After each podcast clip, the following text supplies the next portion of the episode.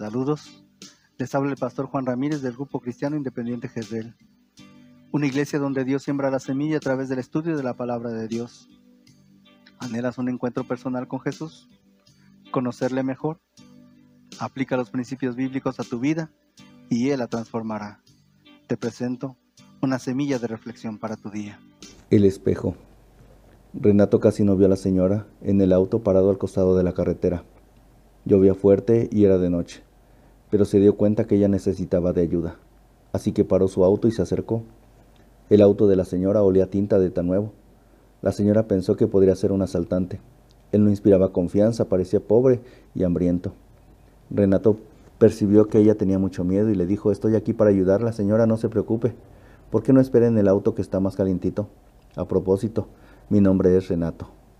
Bueno, lo que pasaba es que ella tenía una llanta ponchada, y para colmo era una señora de edad avanzada, algo bastante incómodo. Renato se agachó, colocó el gato mecánico y levantó el auto. Cambió la llanta, pero quedó un poco sucio y con una herida en una de las manos.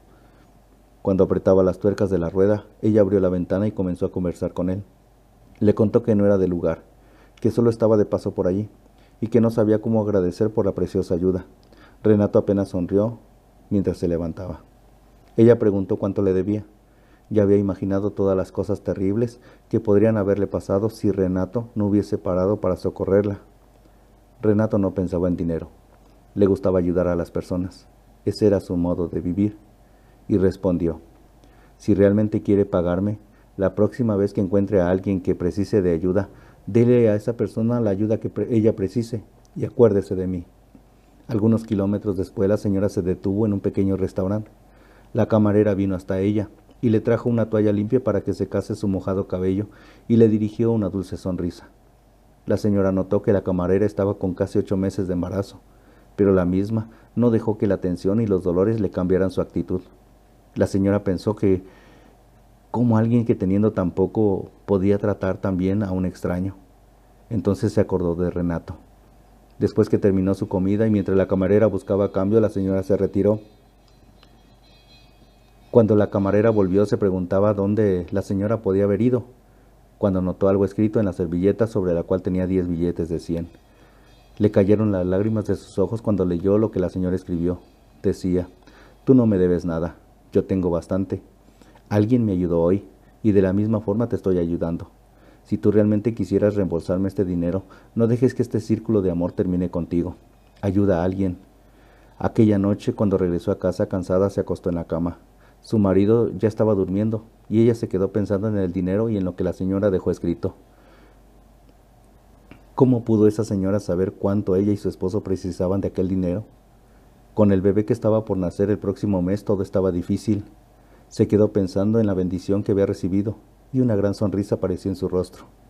Agradeció a Dios y se volvió hacia su preocupado marido que dormía a su lado. Le dio un beso suave y susurró, Todo estará bien. Te amo, Renato.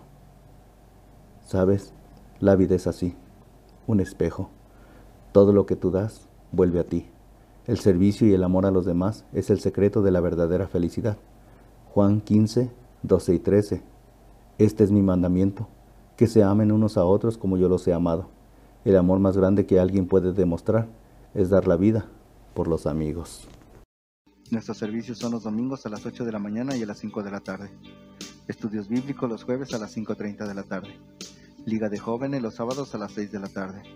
Reunión de varones los lunes a las 7.30 de la noche. Te esperamos en la calle Víctor Ramírez Godoy, número 55A de la colonia La Loma, en Valle de Santiago, Guanajuato. Ah, y recuerda, somos una iglesia donde Dios siembra la semilla.